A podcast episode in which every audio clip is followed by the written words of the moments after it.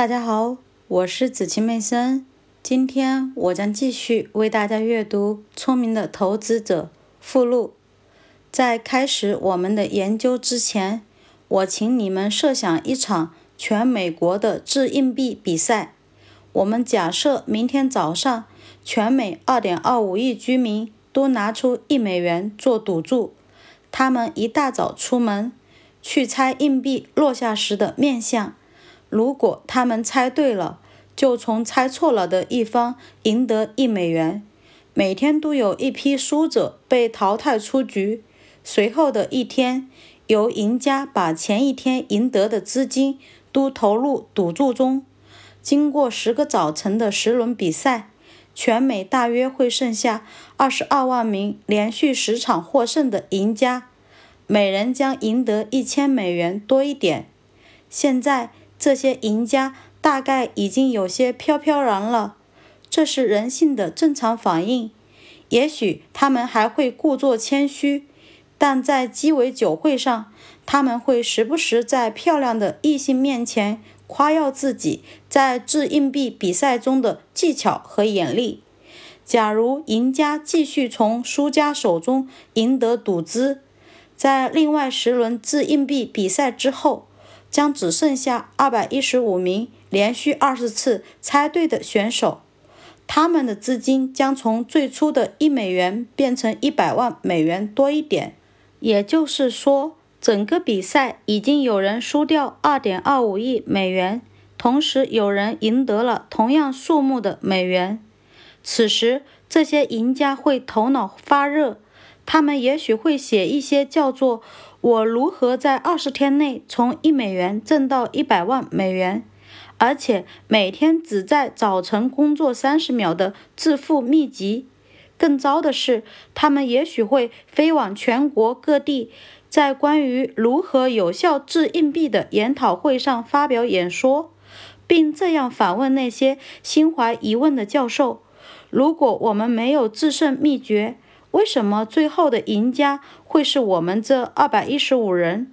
但是接下来一些商学院的教授会毫不客气地指出如下事实：即使二点二五亿只猩猩进行同样的比赛，结果也会与此完全相同。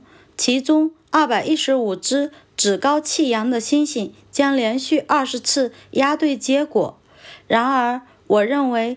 在我即将给出的一些例子中，的确存在一些重要的差别。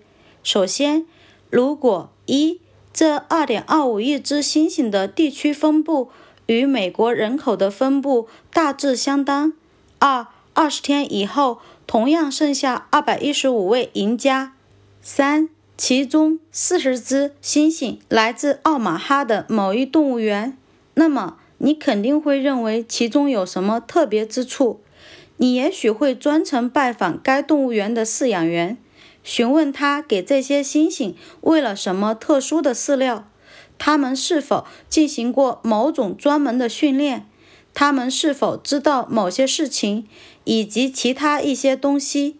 也就是说，如果你发现了什么非同一般的集中现象，你就会试图寻找一些非同一般的特征，以此为原因来解释这种现象。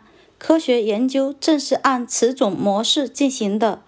如果你试图找出某种罕见癌症可能的原因，比如全美一年有一千五百种这样的病例，其中四百例发生在蒙大拿的某个矿业小镇，你就会对该地的水质。或病人的职业分布以及其他有关变量进行调查。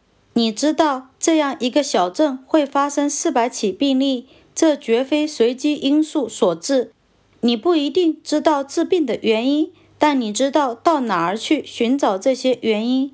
我要告诉你的是，可以从地理之外去寻找起源。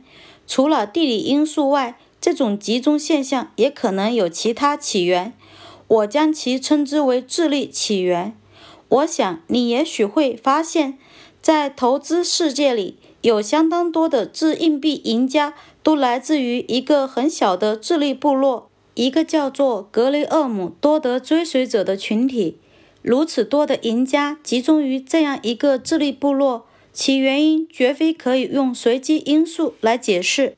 某些条件的存在会使这些集中现象变得无关紧要。也许一百个人只是在简单的模仿某个特别有威信的人的猜硬币行为。如果他猜头像一面向上，这一百个追随者也会自动的压这一面。如果这位领导者能够跻身于最后二百一十五个幸运者之列，那么他带进来的这一百人所形成的集中现象就毫无意义。你只要发现其中一例的情况，其余九十九例即可以此类推。我们再假设你生活在一个父权主义的社会，为了方便起见，假定每个美国家庭的人口均为十人。另外，假定该社会的父权文化是如此强有力，以至于家庭的每个成员都会遵从父亲的指令。这样，在经过二十天的角逐后，仍将产生二百一十五名优胜者。这时，你会发现，他们只是来自于二十一点五个家庭。有些人也许会天真的以遗传因素来解释此种成功，但是。这根本没有什么意义，因为此时只能说明最后赢家并不是二百一十五个人，而是二十一点五个随机分布的家庭。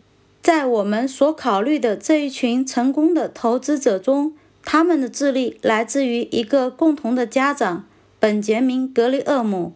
但是，离开这个智慧家庭的孩子们是在以不同的方式猜测掷硬币的结果。他们去了不同的地方，并且会买进和卖出不同的股票与不同的公司，但是他们投资记录的共性是不能用随机因素来解释的，肯定不能以下列事实来做出解释：他们是根据首领所给出的信号来猜测掷硬币的结果的。他们的家长只是在如何猜测掷硬币的结果方面建立了一套理论。但每个学生是根据自己的方式来对理论加以应用的。